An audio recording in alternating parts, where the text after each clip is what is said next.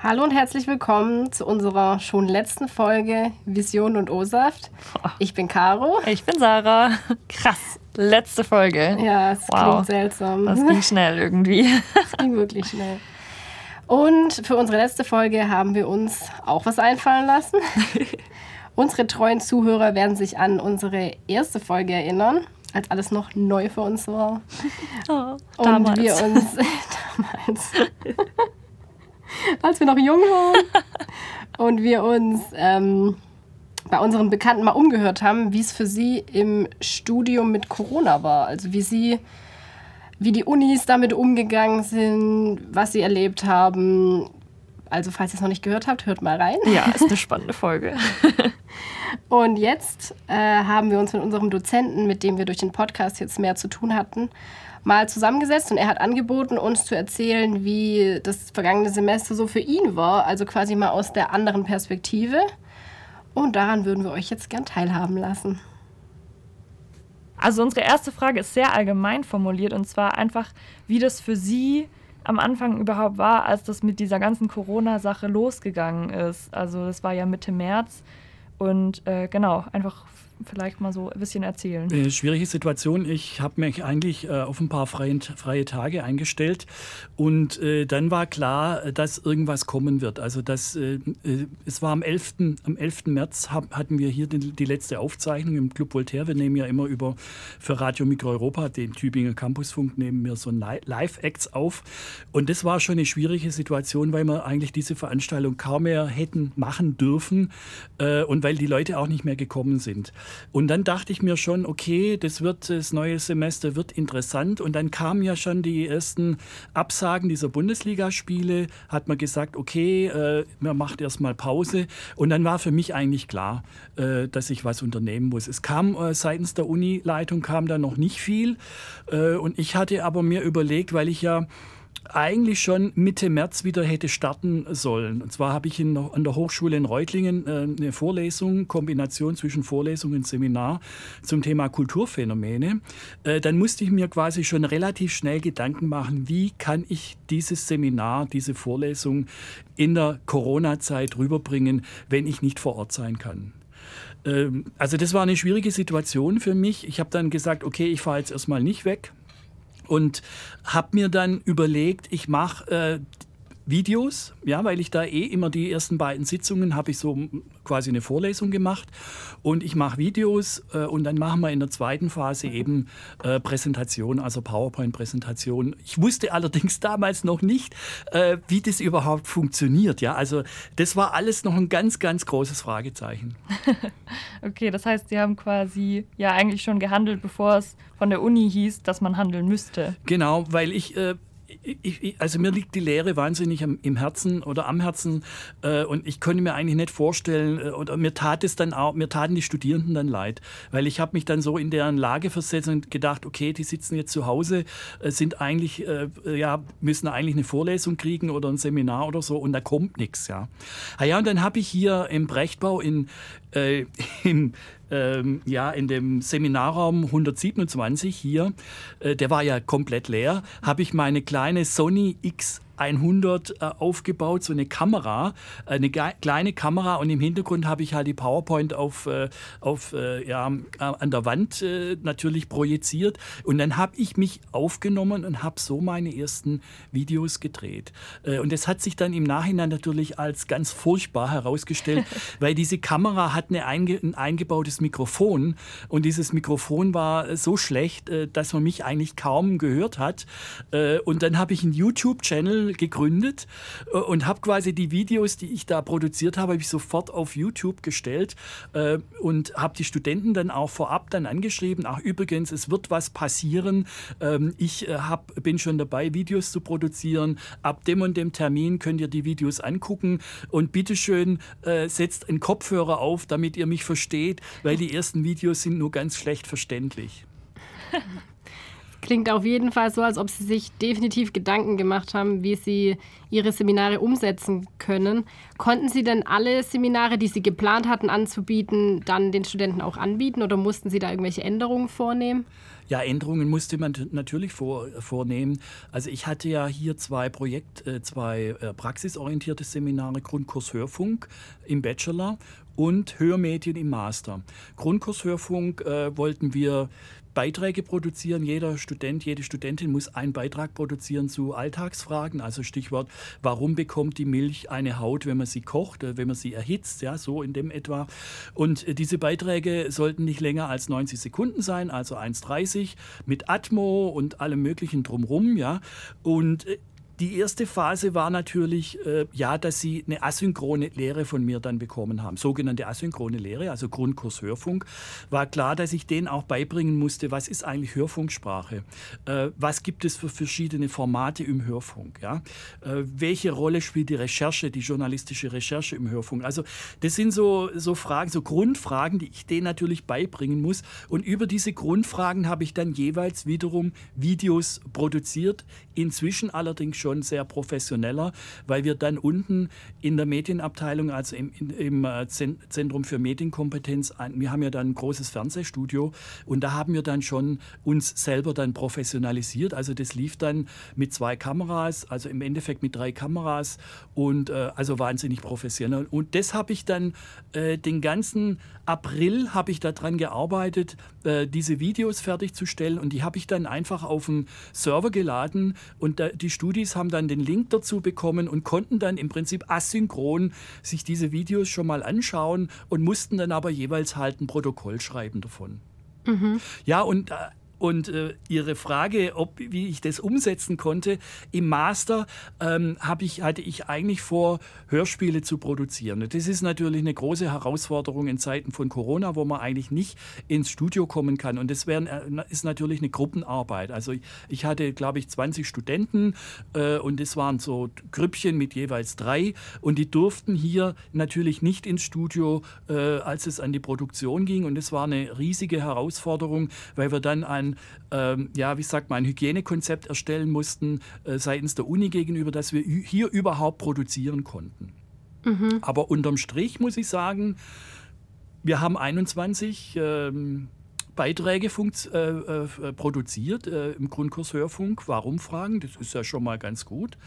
Ähm, und im, im, äh, im Master Hörmedien hatten wir die Möglichkeit, an zwei Tagen beim SWR oben zu arbeiten. Das hat man dann auch irgendwie noch arrangiert und da haben wir jetzt insgesamt immerhin fünf Hörspiele produziert, die allerdings noch nicht fertig sind. Also, äh, also jetzt ist ja Ende Semester, also ich denke, äh, wir werden das im Laufe des August, Anfang September werden wir die, die, die äh, Hörspiele dann in der Postproduktion dann fertigstellen. Ja, cool. Also dann wow, dass sie das geschafft haben, ist echt, das ist echt Wahnsinn. Wie war Ihr Eindruck? Haben die Studenten da gut mitgezogen und sich gut auf die neue Situation einstellen können? Ich glaube ja. Wir waren ja alle gefordert, also sowohl die Studierenden als Digital Natives, wie man so sagen kann, als ich ja, der noch im 20. Jahrhundert geboren ist, ja. Wir haben da Neuland betreten. Also wir haben ja alle wahrscheinlich schon mal geskypt, ja, das haben wir schon früher gemacht. Aber so diese Seminarsituation, äh, wo man dann 20, 30 äh, Leute dann oder Gesichter auf einem Bildschirm sieht, äh, das ist natürlich schon was ganz Neues gewesen. Und ich habe festgestellt, dass da auch die Infrastruktur einfach nicht mitmacht. Also da, da hat sich es eben gerecht, dass wir jahrelang die schwarze Null ähm, äh, ja, angebetet haben, kann man sagen, äh, dass in der Infrastruktur fast gar nichts mehr äh, reingebuttert wurde. Und die Studis, die sind ja zum Teil zu Hause, ja, oder waren alle zu Hause und die hatten zum Teil einen schlechten Empfang. Wir hatten in Tübingen hier aber auch manchmal einen schlechten Empfang an der Uni. Also ich weiß auch nicht, an was es liegt. Wahrscheinlich Überlastung. Und das war das eigentliche Problem, äh, dass man diese Videochats mitunter eben nicht, nicht äh, geordnet dann auch ähm, zu Ende bringen konnte, weil einfach äh, die technischen Grundlagen nicht, nicht da waren. Also zum Teil veraltete Geräte, zum Teil war die, die Verbindung halt schlecht. Und ähm, das ist ja immer das, äh, die Gratwanderung. Man muss ja dann auch die Bildschirme teilen, wenn man eine Präsentation machen will. Und das hat mitunter eben dann auch nur sehr schwer funktioniert. Aber es ging. Äh, und äh, mitunter habe ich mich dann eben mit dem guten alten Telefon dann beholfen, indem ich die Leute dann gesagt habe, den Leuten dann gesagt habe, hört her oder der, der Empfang ist gerade schlecht, ich verstehe euch nicht. Ja? Ruft mich einfach an hier im Büro. Und dann habe ich das Telefon auf laut gestellt und dann hat quasi die ganze Gruppe über Telefon dann mitgekriegt, was äh, die Studentin oder der Student dann im Referat in der Präsentation erzählt hat. Also so muss man sich halt dann äh, irgendwie behelfen. Und ich, äh, ich denke, wir haben das schon alle alles eigentlich ganz gut äh, gepackt. Was mich wiederum etwas aus dem Konzept gebracht hat, muss ich sagen, dass die Leute mitunter ihre äh, Kameras abgestellt haben, dann habe ich im Prinzip nur noch äh, so Monogramme gesehen und so Kacheln, keine Gesichter, nichts mehr. Und das hat mich natürlich wahnsinnig verunsichert und es hat mich auch sehr, sehr angestrengt, äh, weil ähm, ja, das ist wie wenn man eine, gegen eine Wand anrennt, beziehungsweise wenn man, wenn man irgendwie vor einer Wand steht und, und die Wand quasi äh, da, da, irgendwas sagt, gell? Und die versteht es natürlich auch nicht. Ja? Äh, und da war ich dann abends meistens immer sehr abgeschlagen. Also ich war total erledigt abends, weil mich das so wahnsinnig angestrengt hat. Und ich habe dann irgendwann mal was gesagt, also Leute, äh, wenn ihr es technisch vereinbaren könnt mit eurem Rechner, schaltet doch bitte das Bild ein, dass ich euch auch sehe. Äh, und vor allem, als es dann an die Präsentation ging von den Studierenden, habe ich auch hab ich ein bisschen appelliert an die Solidarität. Also ich, ich habe immer gesagt, ich finde es eigentlich eher etwas unkollegial, wenn, wenn sich alle wegschalten und einer von euch hält hier gerade einen Vortrag. Ja, also das ist sehr äh, sehr ambivalent, diese ganze Geschichte. Mhm. Ja, da haben sie aber auf jeden Fall viel Einfallsreichtum bewiesen. ähm, ich verstehe das auch total. So gegen so eine Wand zu reden, ist ja auch echt blöd. Ich, ich habe das auch nicht ganz verstanden. Ich habe von, von vielen mitbekommen, dass, dass die dann in Seminaren eigentlich immer die, die, die äh, Videos ausgemacht haben, was ja eigentlich, dann fehlt einem ja noch mehr irgendwie dieses dass man wirklich mit Leuten redet und nicht mit einem Bildschirm. Also das sind schon so ein paar negative Aspekte, muss man sagen. Aber würden Sie sagen, es gibt auch was, was vielleicht wirklich sehr positiv daraus war, was Sie dazugelernt haben und was man vielleicht auch beibehalten könnte? Ja, gute Frage. Also ich wäre eigentlich ganz froh, wenn wir im Wintersemester das nicht nochmal äh, machen müssten. Aber es sieht ganz so aus, als ob das im Wintersemester weitergehen würde.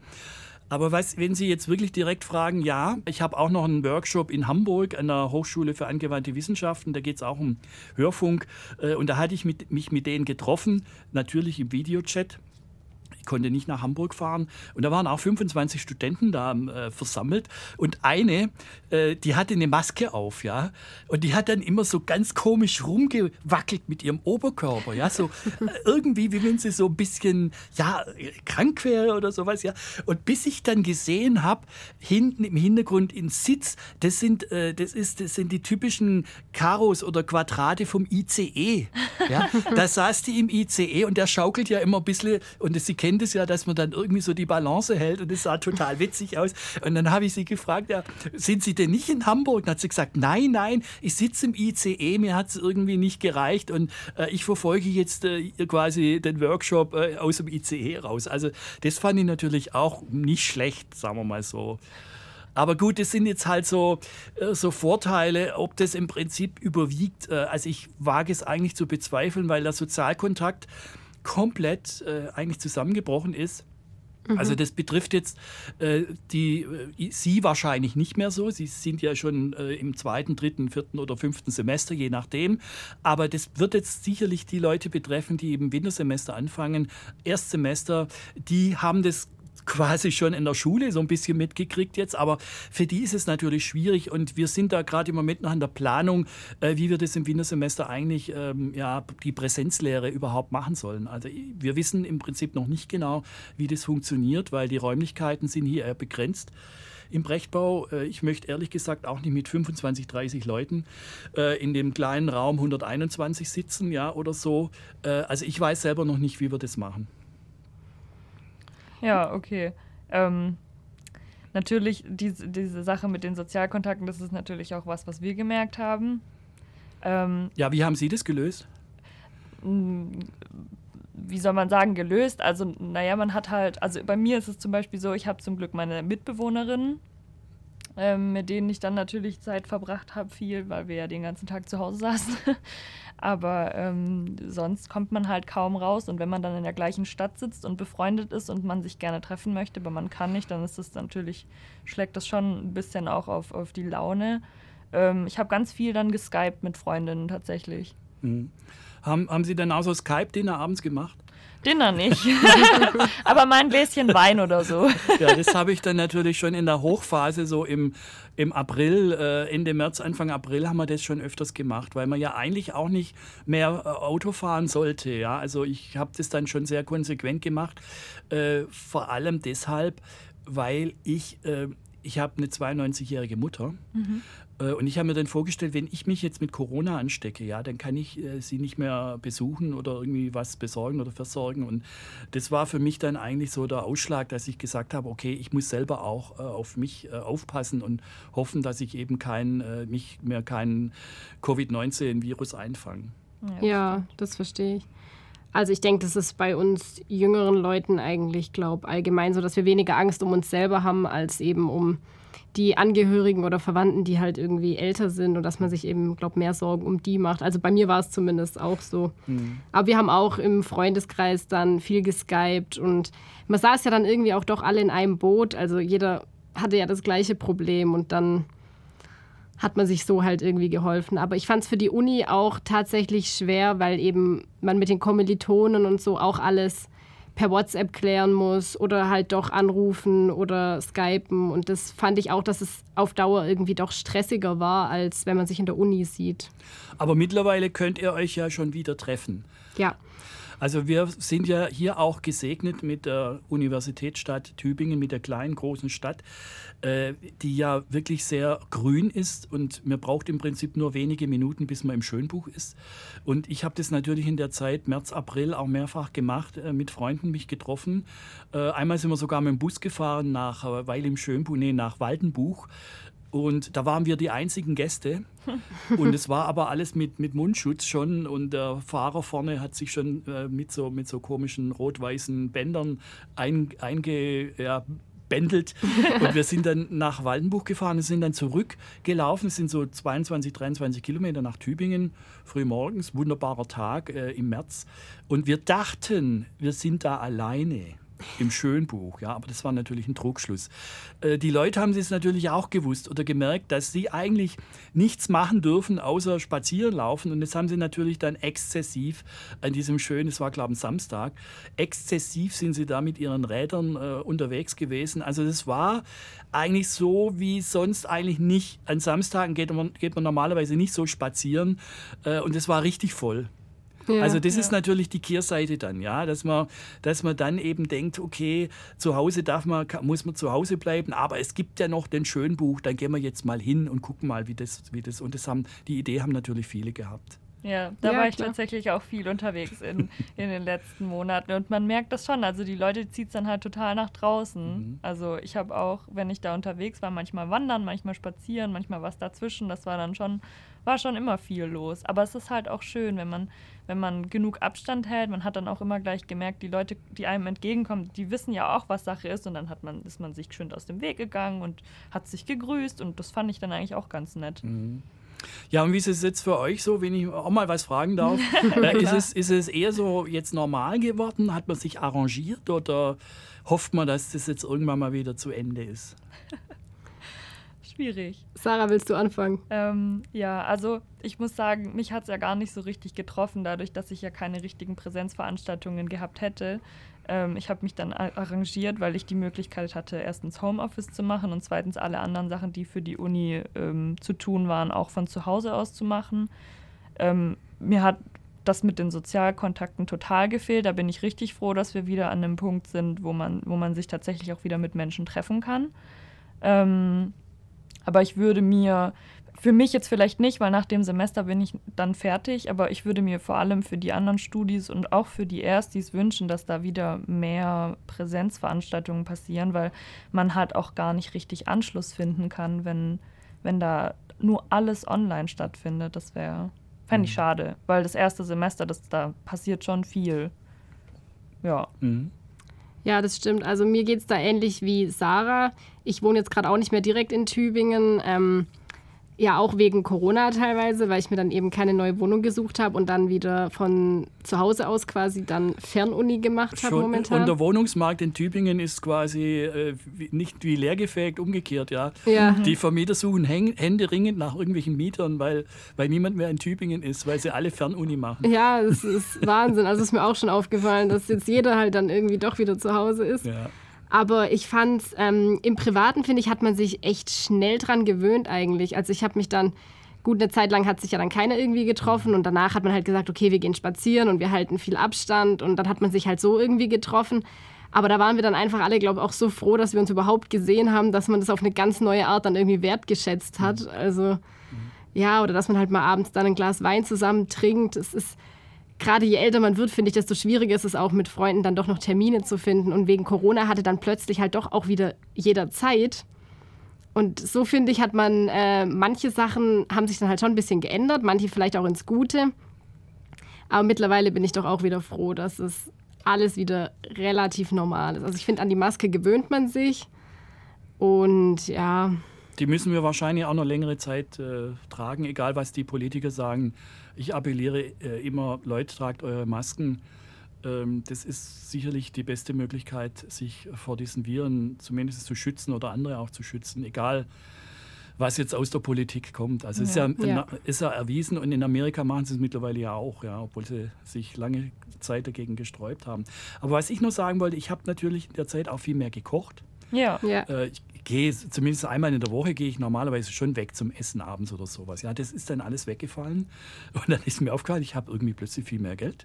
also ich hatte irgendwie ja am, am Monatsende ist irgendwie nicht so viel abgeflossen, ja, weil man einfach auch nicht mehr so viel machen konnte. Ja, also das Ja. ist mir das ist mir schon aufgefallen in der in der Zeit und ja, weil er das angesprochen hat fürs neue Semester für die Erstis.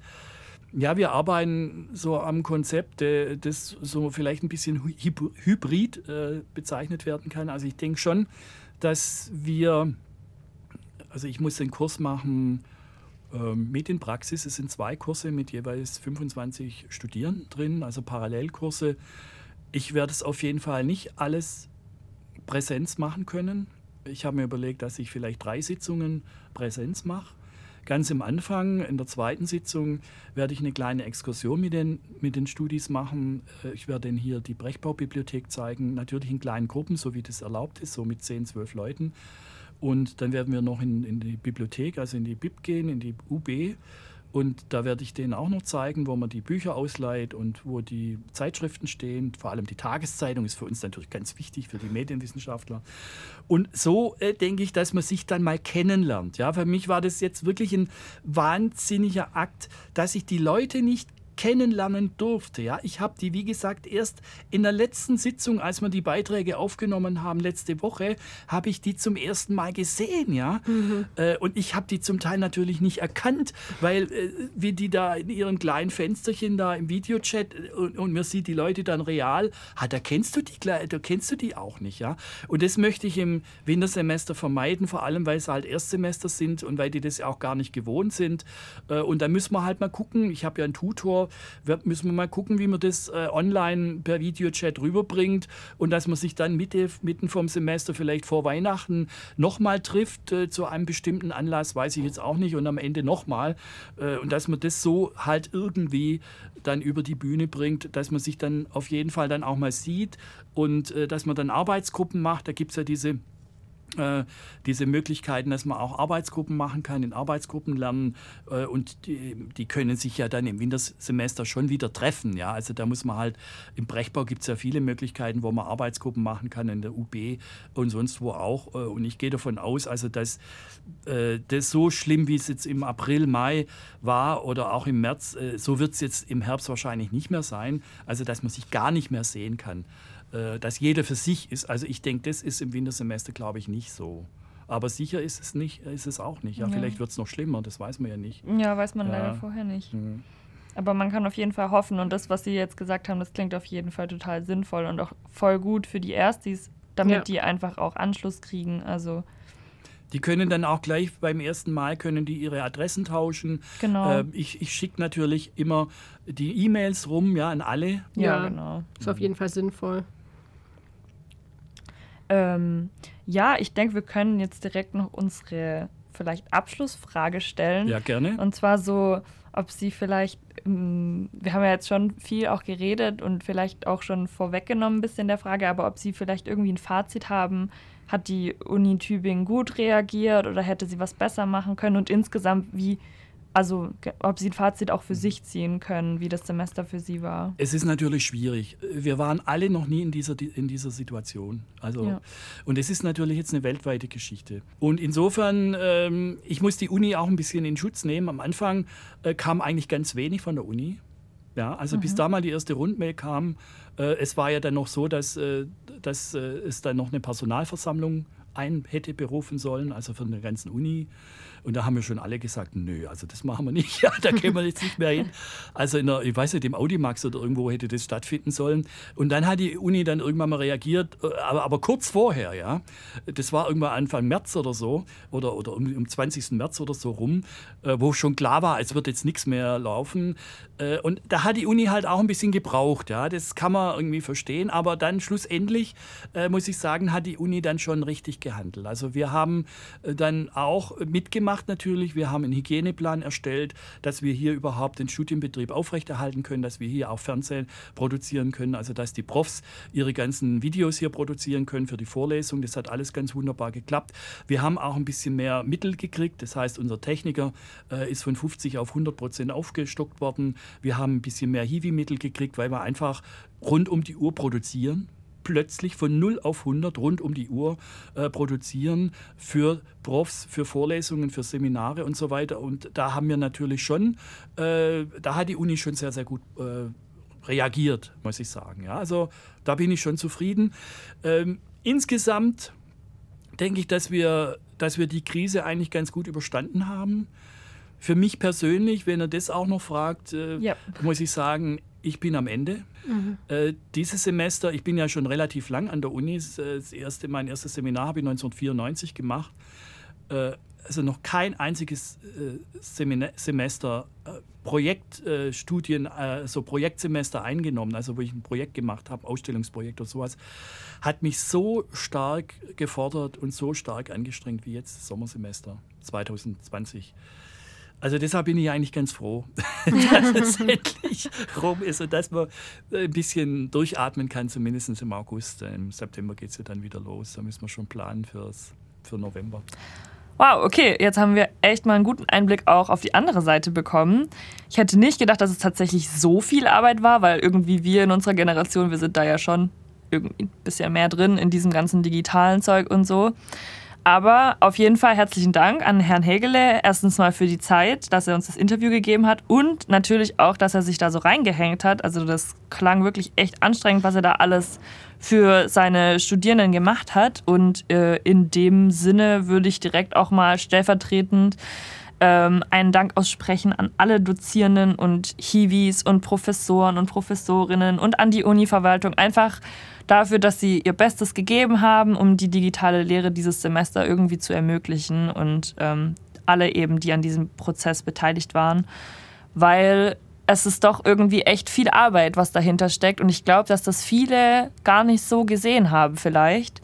Und Ja. weil halt auch doch ab und zu immer wieder was schief gelaufen ist und ich finde aber, dass trotzdem sehr viel gut gelaufen ist und deswegen finde ich eigentlich, hat die Uni eine gute Leistung.